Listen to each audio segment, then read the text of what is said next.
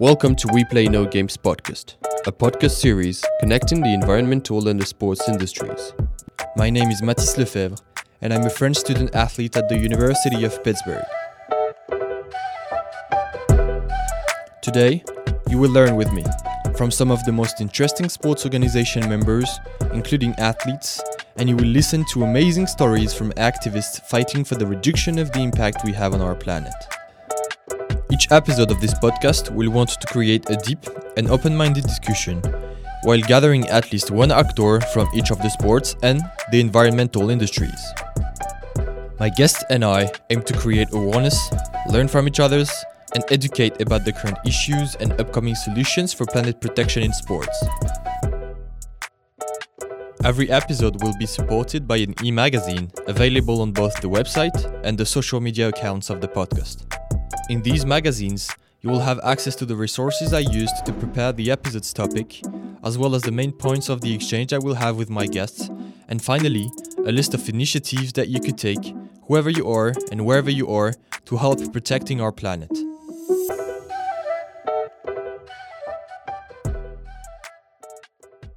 Uh, Cam Lew, welcome to this new episode. Um, I'm really glad you're my guest today. It's going to be a wonderful episode. How are you doing, guys? Really good. Thank you.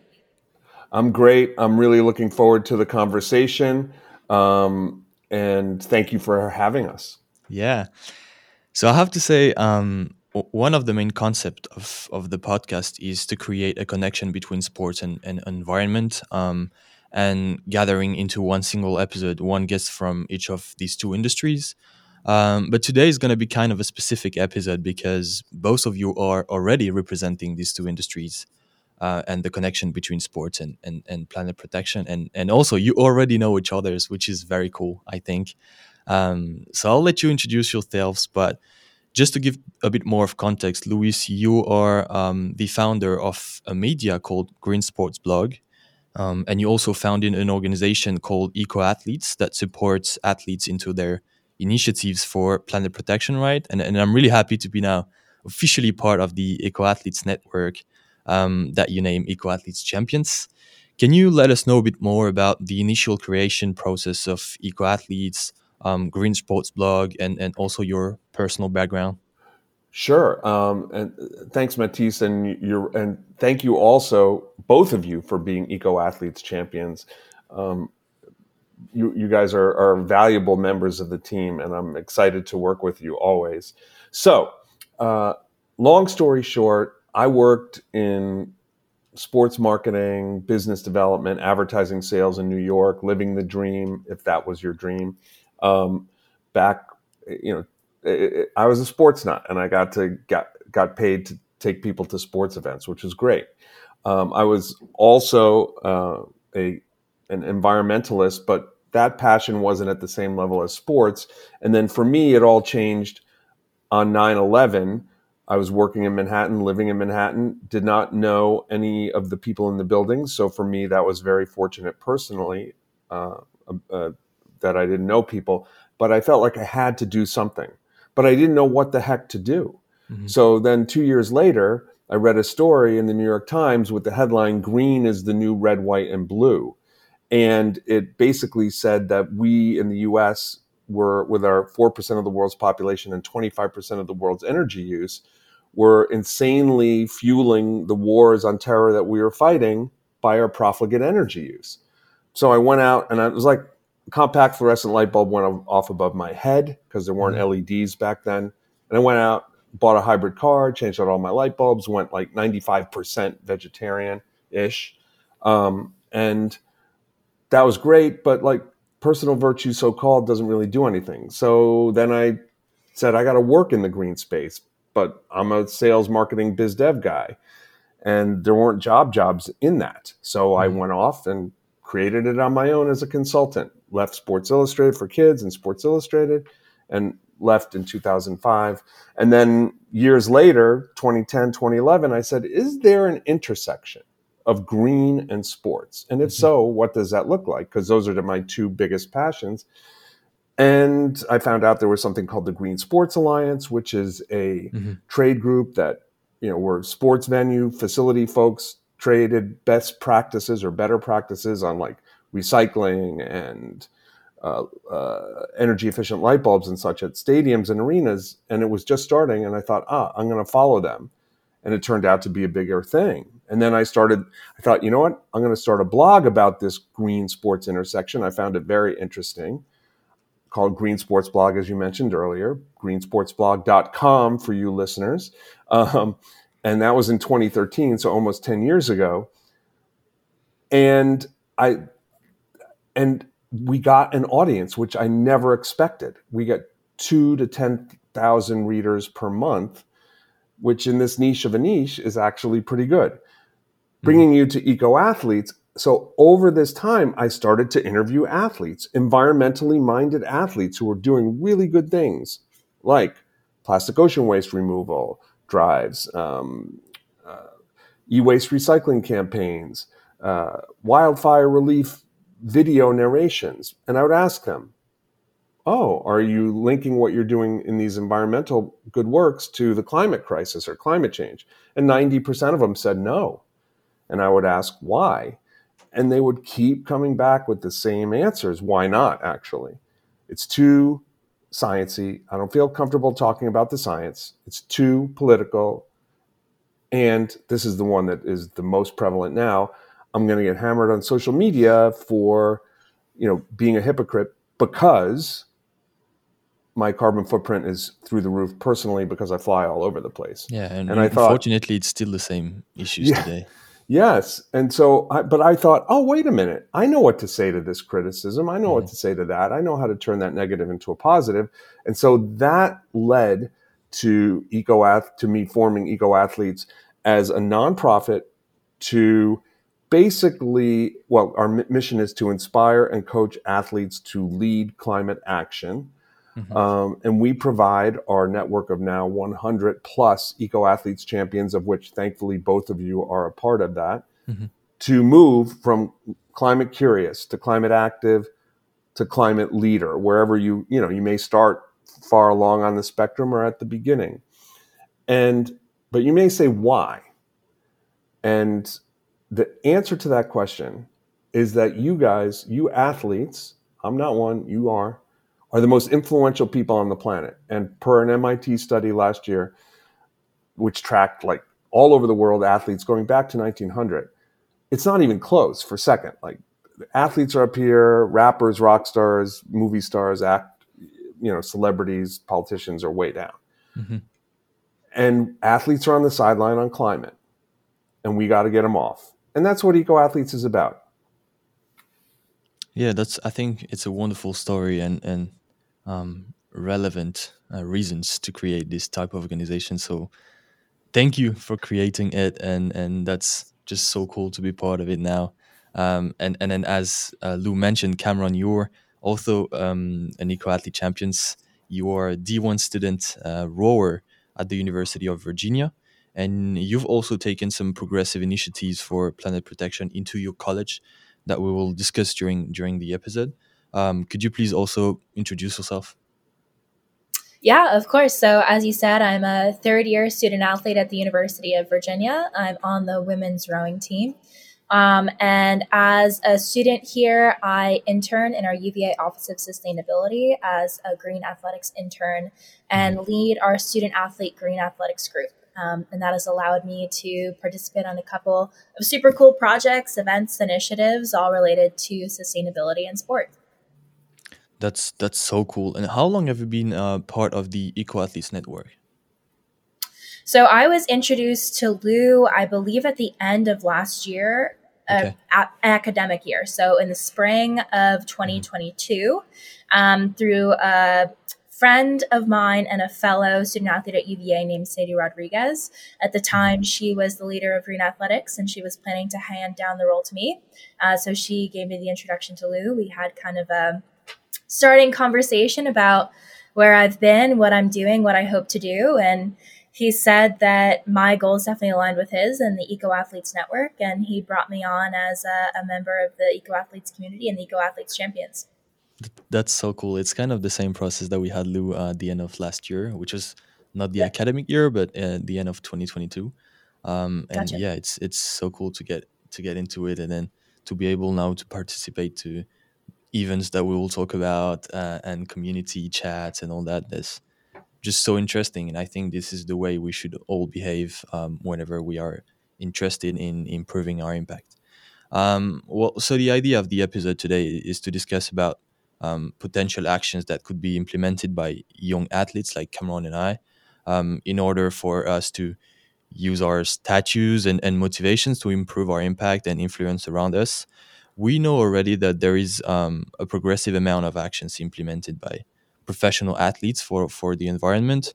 In football, for example, which is definitely not the most active sports uh, when it comes to environmental protection, um, I can remember initiatives like um, Hector Bellerin, who was playing at Arsenal at this time and who decided to create a project during the COVID period, I think, um, where he raised funds for um, the plant of, I think, 60,000 trees in Brazil. Um, unfortunately, I still think that there's not enough actions like these taken by athletes. Um, and eco athletes' role in some ways is is to change this tendency, right? And and support the athletes that are willing to do something. So Lew, what other examples of really professional athletes, leaders, uh, would you have today into the Eco Athletes Network, and how are you supporting the implementation of their actions? Well, uh, we have amongst our champions on the professional side, we have uh, a wide range of, of, of athletes doing incredible things. Mm-hmm. Um, and one of them is uh, Garry Gilliam, who mm-hmm. played in the NFL uh, uh, with the Seattle Seahawks and the San Francisco 49ers. Um, before that, Penn State. Uh, and so, and then he retired at about 29. And then he started a, a company called the Bridge Eco Village, which is a an innovative new real estate, mixed use real estate development project. Mm-hmm. Where uh, and it's starting its first one, and they've broken ground is in Harrisburg, Pennsylvania, which is where he grew up. And this is a city, small city that has a lot of the urban uh, issues that plague some of the bigger cities in the U.S., where it's huge income inequality, marginalized people who don't have a chance and and are always behind. And so, mm-hmm. what the Bridge Eco Village is, is he is taking abandoned warehouses and schools and turning them into a place where uh, people can live, learn, eat, work, and play. And wow. the eco part of it is that one of the warehouses that they bought and are refurbishing is going to be used for indoor agriculture.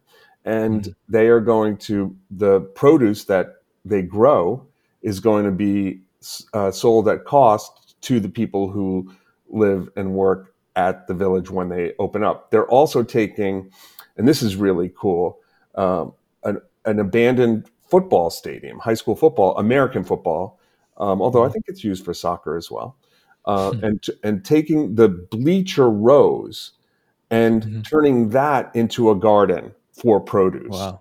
So there and so there are that's already been planted, um, and this is a model and then garry is going to is, is looking to take this to other cities mid-sized cities and so he's just one um, we have uh, jasmyne spencer who's a mm-hmm. Who plays for the nwsl um, uh, with angel city fc and she started uh, an eco-friendly uh, athleisure clothing line called jazz it up. Um, mm-hmm.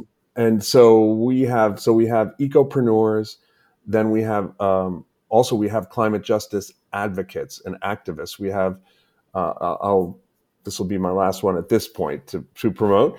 Um, her name is jordan marie daniel. She's american mm-hmm. she is um, a long distance runner is going to be uh, trying to make the us olympic team in 2024 in the marathon she's also native american of the lakota nation and has been an uh, indigenous peoples advocate with a particular emphasis on climate justice and uh, has she actually led a group of young people from North Dakota on a run from North Dakota to DC to publicize the environmental and climate impacts of the Dakota Access Pipeline. Mm-hmm. Um, so these are the types of people we have, and then we have the people coming up, like the student athletes you guys are, mm-hmm. um, yeah, yeah, doing incredible things as well. I think I think this these are like perfect examples of of pro initiatives, and, and Cameron, I have to say that for myself, uh, watching these pro athletes taking initiatives and using their impact to do something is, is inspiring for me. And, and of course, as athletes, we both know the obligations uh, related to your performances in your sport, obviously. Uh, but seeing them gives me even more motivation to start taking action. Do you have this same feeling of inspiration coming from these professional athletes? Yeah, of course. I think representation is super important. So being mm-hmm. able to see older professional athletes taking action, using their voice, voice being advocates for things that they believe in and value is inspiring for me as a younger athlete. Yeah, that's that's do you have examples like do you know around you athletes that are now professional or maybe you don't really know them but you you know you kind of get in touch with what they do all the time or it can be eco athletes for example or i don't know if you have any example so I personally don't know any professional athletes, mm-hmm. um, and I don't know any professional athletes who are taking action specifically on climate change. But I will say I've been able to meet some really lovely professional athletes through the Eco Athletes community. Mm-hmm. Um, mm-hmm. Obviously, we have community chats that occur. I want to say like around once a month, every six weeks. So I've been able to kind of sit down and have some introductory conversations with cool people um, that are doing really neat things at the professional level. Um, and I think that's one of the really great parts about the eco athletes community is that young athletes are able to be um, influenced by older athletes and mm-hmm. inspired by them as well. Mm-hmm. And and of course, when you compare these professional athletes' initiatives to some young athletes like us, um, I think it's important to highlight differences also. Um, and I'm going to speak a bit more uh, for Cameron and I, but we, we don't have the same impact around us than they have, you know, um, superstar athletes. Um, but still, the actions that young athletes are taking, even if they are still into the process of getting to the sports professional world, if they're in college or academies, they are tomorrow's leader, I think. And and Cameron, your initiatives within UVA is the perfect example of how a young athlete can become a leader. Could you give us a bit more details about it? Uh, what is it? How have you been involved in it? And and what are the next steps for you? Of course. Uh, so, generally, my goal as the leader of Eco Athletes is to engage and educate the Virginia athletic community about sustainability and mm-hmm. hopefully inspire more environmentally conscious behaviors. Um, this has looked like a bunch of different things for us. Um, kind of ranges from more like easy, fun engagement opportunities, things like a mini mic series where we ask our student athletes various sustainability questions, uh, mm-hmm. a plant based snack series where we offer plant based snacks at our athletic dining hall to hopefully encourage student athletes to become more aware about plant based nutrition. Um, in terms of the education side, we've been running an environmental literacy survey um, that kind mm-hmm. of gauges student athlete knowledge. Um, their values, their daily practices, um, and also kind of encourages them to educate themselves about those things. We once we have the data, we actually put up on our social media accounts the correct answers and ways that student athletes can learn more. So that's been about education. Um, and then we've done some larger like infrastructure projects as well that are kind of focused on waste diversion and renewable energy. So uh, the two big ones right now that we're working for are working towards are one called Replay, which is a mm. partnership between the Virginia athletics community and a small regional organization called Leveling the Playing Field. Um, this organization collects gently used sports gear and equipment and donates it to community sports programs. So I'm currently working on setting up an infrastructure so that we can collect uh, gently used gear and equipment from student athletes, coaches, our equipment room, and our university intramural recreation facilities. Um, we'll take all of those donations, store them in a storage unit that we keep near our facilities, and then at the end of each semester, um, representatives from Leveling the Playing Field will come pick up all of those donations and then distribute them to community sports programs.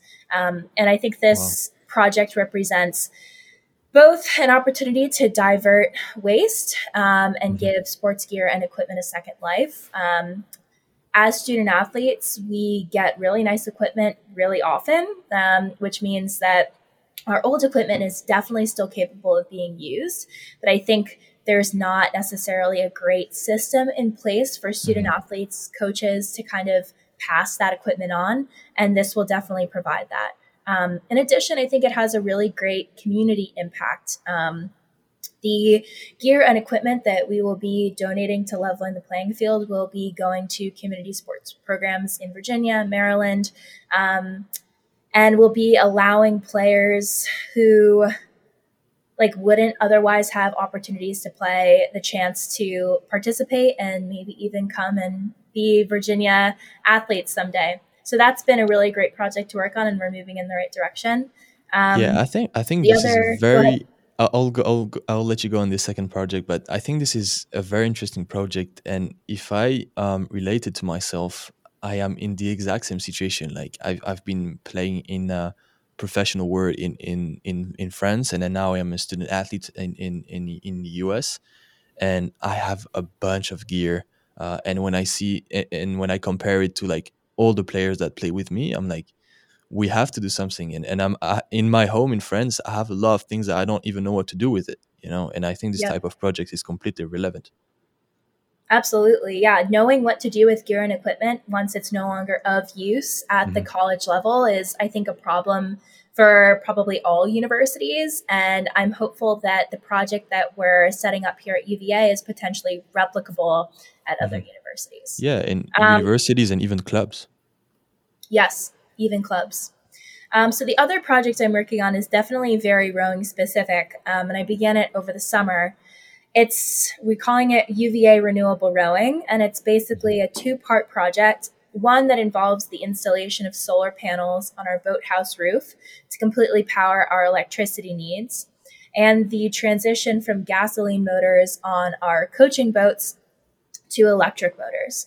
Um, and this will substantially limit our carbon footprint. I don't want to say that it'll make us entirely carbon neutral. I think we still will have a heating system uh, that isn't electrified, but we will be the first collegiate rowing program to be to have our facilities powered by um, electricity in this way, and specifically solar energy. Uh, it's about a $500,000 fundraising project, um, so it's definitely substantial, but I've received a lot of support from the university, um, from our mm-hmm. coaching staff, and we're kind of looking to take it now to people who would potentially donate and uh, get started on. Yeah, this is this, this is a question I had to. Um, how many leaders are engaged in in the green athletics teams that that you have, and does it involve only athletes, or do you also also have supports from like other entities into UVA, or teachers, or coaches, or students uh, that are not even athletes? Yeah, so the Green Athletics group itself is about 12 to 15 uh, student athletes from a bunch of different sports. Mm-hmm. Every year we go out and try to recruit. Um, but I think what I found is that student athletes are, are very busy and they have time commitments. So getting them to commit to a leadership position outside of school is a little bit challenging. That mm-hmm. said, I've been really impressed by the group that we've been able to accumulate and their commitment to the projects that we're working on. Um, in addition to the student athletes that work specifically in the group, we get support from a couple of staff members at the university, um, mm-hmm. specifically from the UVA Office of Sustainability. Um, mm-hmm. I work with a woman over there named Leela Gardner, who um, her job is primarily to facilitate and support student outreach and engagement projects. Um, and she is lovely. I meet with her every week. And so we get kind of like funding from them for various projects and also just like mentorship. Um, and in addition to Leela, we get support from a woman named Ellen Cook, who does a lot of work with outreach and engagements in athletics specifically. Um, and having their support, I think, is has been so helpful for us because I think without like that staff support, it's hard to get projects off the ground, um, especially being able to receive funding from them. Yeah, and I think it's it's also a great illustration uh, that it's not only about athletes but also the people that are around us. You know, um, I, I, really don't want to fix these limits through what we are saying, uh, and and it comes back in some ways to what I discussed with uh, Antonia Mascarenhas in the first episode of the podcast when he when she said uh, just look at what's happening around you and see how you can make a first step within your own word you know Uh, so if you're listening, but you're not an athlete, so probably you're just member of a staff in the university or in a club or whatever. Probably you don't even like sports. It it also applies to you, and I think it's important to to highlight it. And Lew, there is also a very similar initiative that has been implemented recently by Eco Athletes um, in order to help building the college student athlete network, which is the Collegiate Cup. And uh, the college Eco Athletes champions are in some way representing their university and are fighting to be um, the most active university in terms of action taken. Um, I think this episode would be a very good platform to to promote it. Can you explain the main ideas and how it works? I would love to. Thank you for teeing me up there. But before I do that, I just want to say one thing um, about your dis- you guys' discussion about you know pro athletes and college athletes. Yeah, yeah, go ahead. And just really quickly, um, you know, yes, most likely the pro athletes will have a bigger social media following than mm-hmm. a student athlete, unless mm-hmm. the student athlete is, you know, a quarterback at a, mm-hmm. you know, and is being, you know, has gazillions of followers. However, to me, the student athletes, even with more modest followings, are very influential. Student athletes in your sports, rowing, soccer, other sports that we have uh, represented in the in the student athlete world, like golf, swimming, uh, running, you have followings more so than the average human on campus. That's mm-hmm. one. Two, you know, you are covered. People will, you know, just by the fact of that you're a varsity athlete on campus gives you a, you know, a, a, gives you credibility and mm-hmm. and a strong personal brand. And I think you guys are super influential as a group and as individuals.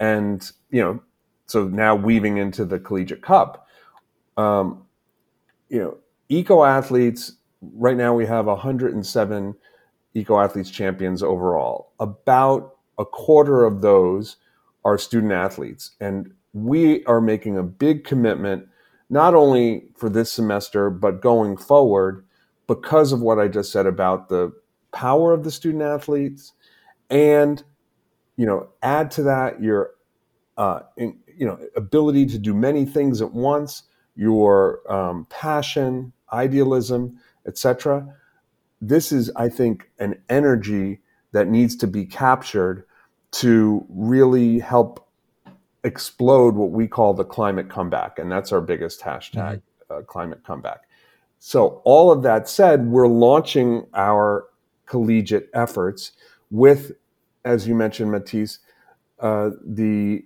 Collegiate Cup. And what that is, is a friendly competition at the schools. Uh, I believe it's 13 schools where we've had Eco Athletes Champions when we started this um, a week ago.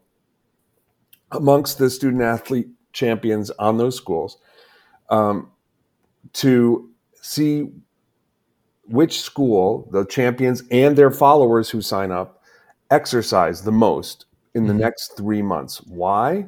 Because we've partnered with a company called Climate Games.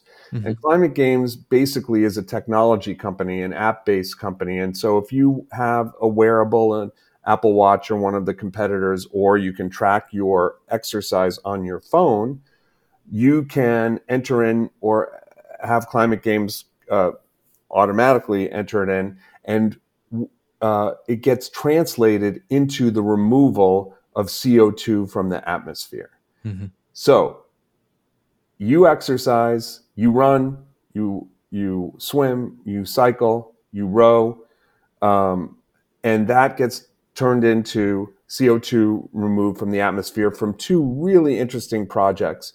One um, in uh, in Brazil, which captures uh, methane, methane being, you know, 30 to 80 times more potent a greenhouse gas than CO, CO2 from the atmosphere and instead turns it into clean energy, clean electricity. Um, and then in uh, Indonesia, we are restoring or helping to restore peatland, which is, you know, the most carbon sinky of carbon sinks. Mm-hmm. And so uh, this is a competition. and we see we can see you know UVA trash talking about Pitt on social media.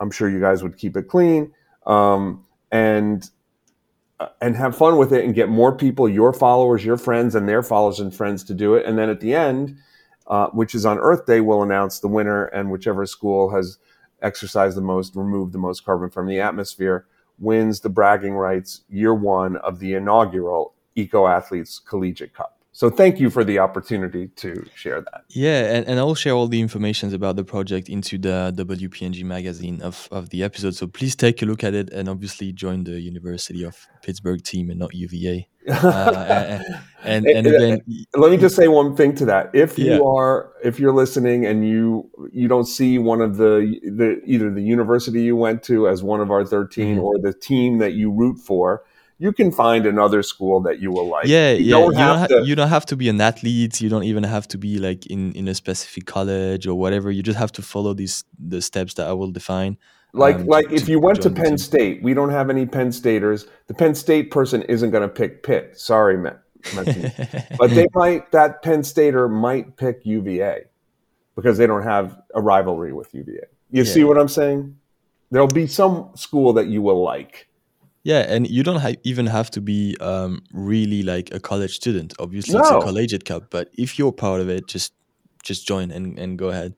Um, and I think it's I want to bring another subject, and it's completely related to what we just talked about with the example of the collegiate cup. Um, I, I would like to come back on a specific point, and I would love to hear both of your point of views about it. Um, one of eco athletes' obviously major role is to create a community or, or a network. You know and for me, this network and these connections with people that are both athletes and activists in some ways is just needed to to take action. And and I mean, when we talk about inspiring the others to take action, there's I think no better way than acknowledging the efforts of the others, and and especially that those that are in a very similar situation in sports and environment. Lewis, what do you think about the importance of the network and the people that are around you?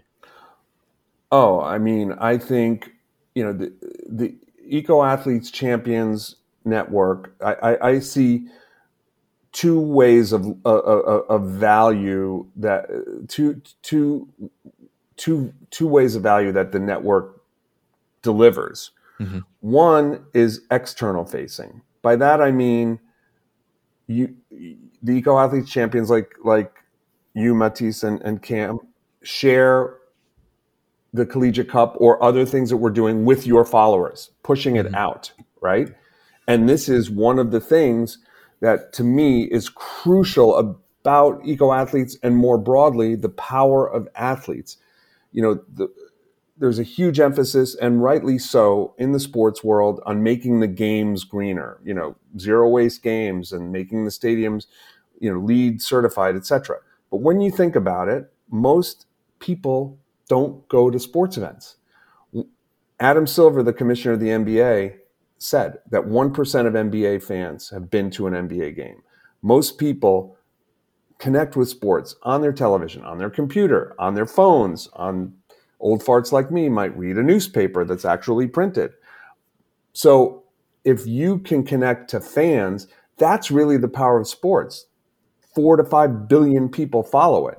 They don't necessarily go to the games. Eco Athletes lives, you know, on the external facing part in that world of connecting with fans, whether they're at a game or not. So that's one. Internally, the internal facing part is the network talking to itself. Mm-hmm. And I believe, and I've seen it in the two plus years we've done it, that the collaborations between the champions, um, uh, you know, among, between sports, people from different geographic uh, regions with different interests, entrepreneurial, social justice, um, some kind of campaign. There, you know, it's you guys have seen it. Uh, you know, in our community chats, the last one we did was on um, was on climate grief and climate anxiety, which I think was a very powerful session. Um, we the one before that was on how the difference between advocacy and activism and how athletes can really lead. And so, and these are formal conversations. I mean, they're not stuffy, but they're like you know community chats every six weeks or so, as Cam said. But now we're seeing athletes just kind of collaborating, and they'll they'll connect with each other, or they'll go through us, and they'll say, "Hey, what we have an idea, we want to do this," and this is what. So, to me, that is so powerful. So internal facing, the the networking, the connections within the group, I think the possibilities are endless. Yeah, have you had these thoughts too, um, Cameron? Uh, like, did the fact that you're now a part of a network of of people that have the same ideas than you helps you to be even more and has more like an impact on you? Yeah, definitely. And I've had conversations multiple times with Lew where I've been speaking with him about projects that I'm working on. And he's said to me, I actually know someone I should connect you with. And mm-hmm. usually it's not just one person, it's like two or three. Um, and those people, whether they're athletes themselves or people that like work in the athletic sphere, have been able to both help me with the projects that I'm working on in terms of experiences that they've had, but also mm-hmm. also just like provide their perspective on being environmental activists and, and what it looks like to have a career in kind of the sustainability sector. Um, I think the eco athletes community has been invaluable to me um, both in like our community chats kind of like our formal meetings being able to see people in kind of more of like a discussion setting but also just on the one-on-one connections that um, I've been able to make pretty much through Lew. Yeah, and even for me, for example, whenever um, I remember recently when um, Eco Athletes posted the explanation that I joined the Eco Athletes community on LinkedIn and on social medias, I had like comments and even private message from from Eco Athletes champions that I didn't even know, and they're just like, "Hey, welcome to the team. Let's get started. Let's do some new things." That's it's just wonderful. Like this is exactly what I was waiting for. Mathis, your story has already gotten over 1,500 reads. I know. and it's only up a few weeks. I know, I know. That's that's that's Cam's great. has been up for a while. It's through. That's what. Through the I know. I'm nervous. He might. He might uh, surpass me in the reads on my story. well, I hope this podcast will be even better. Right. Right. that's right. Um, and and also, I wanted to bring something. Um, Cameron, in your everyday life on, on campus and as a student athletes, how much time do you dedicate to these, you know, green athletics projects, um, and then your impact, involvement in in, these topics? Because we know you said it already, but student athletes are busy, you know, and I am the first one to have a lot of things to do in my everyday life, and and I try to ded- dedicate as much time as I can to this podcast project and when what I can do around this. Uh, what about mm-hmm. you? Yeah, so I think I live as an environmental activist. So in my daily life, I try to practice small things, whether that's finding ways to compost or recycle mm-hmm. whenever possible, uh, taking shorter showers, trying to turn my lights off in the apartment. Um, mm-hmm. So just small behaviors. And then I, but I think the most uh, influential and important thing for me is just speaking with people about what matters to me, the values that I hold, the actions that I take to try to limit my environmental impact and kind of encourage and inspire other people to do the same. Um, in terms of my actual work as a green athletics leader and intern, I usually spend anywhere between three to seven hours every week, kind of working mm-hmm. on projects. And that can look like communications between people, that can look like doing research, it can look like actual project planning, um, mm-hmm. writing. It kind of depends on the project. Um, and when I have more time, like over breaks, I definitely commit more time to it. But as you said, I think as a student athlete, it is challenging with yeah. scheduling. Um, but I do what I can when I can. Yeah, and we're um, getting to the end of this very interesting episode. But one last thing I wanted to ask you both: um, Would you have any advice from your personal experiences? Um, for those that are listening today, can be athletes, you know, who want to do something but don't really know where to start. Um, we have athletes listening, obviously, but we also have sports fans. We have organizations, or even clubs, or even people that are, are just not really likely to to play sport or whatever. But would you have advices for them to just make the first step? Uh, okay, I'd say take opportunities and seek opportunities. Um, mm. I if something matters to you, like environmentalism and environmental activism does to me, I think you just need to invest the time to seek out what's out there. Um, mm-hmm. I think in universities specifically, they're coming out with increasing opportunities for student engagement. Here at UVA, we obviously have the Green Athletics Group in athletics, but within the larger university as a whole, there are tons of student led groups um, with a specific focus on sustainability and environmental activism. Um, in addition to university offered like opportunities, internships, jobs. Um, there are about 15 intern positions working at our UV Office of Sustainability and then a mm-hmm. bunch more volunteer positions. Um, the university just released a super cool project called the Decarbonization Academy, which is a summer internship for students who are interested in working on a specific environment slash sustainability related project.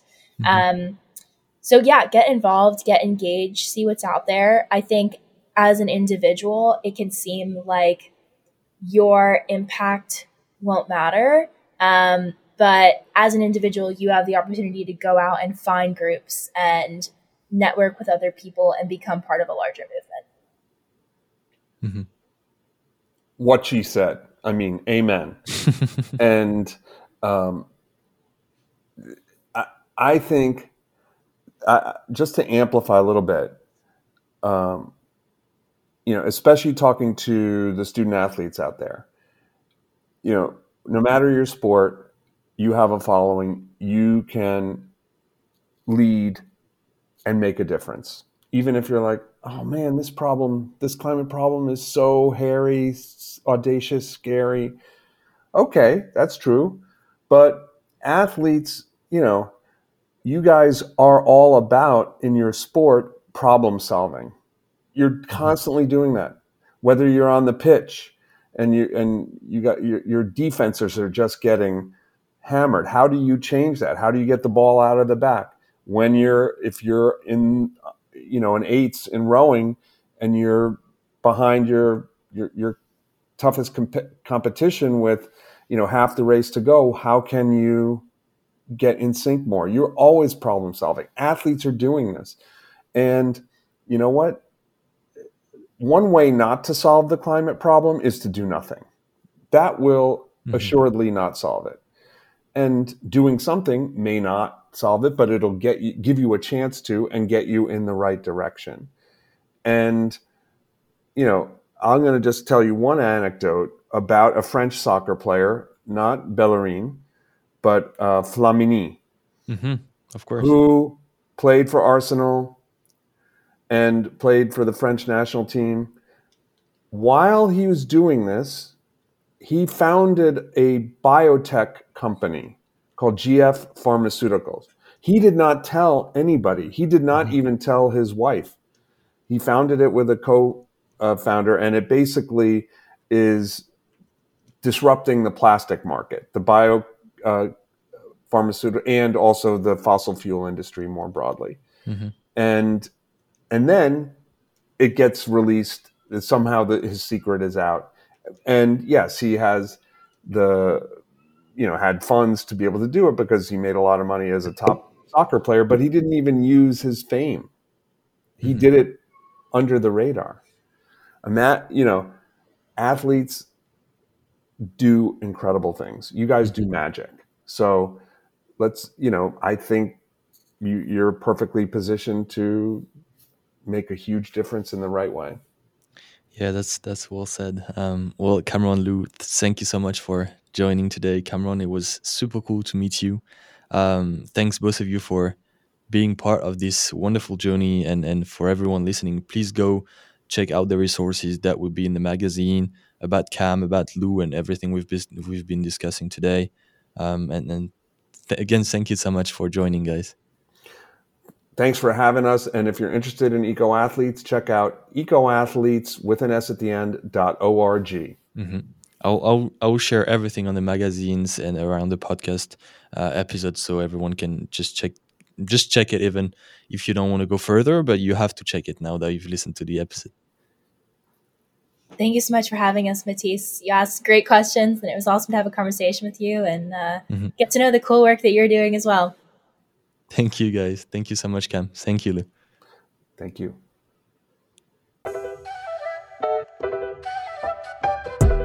Thanks for listening to today's episode.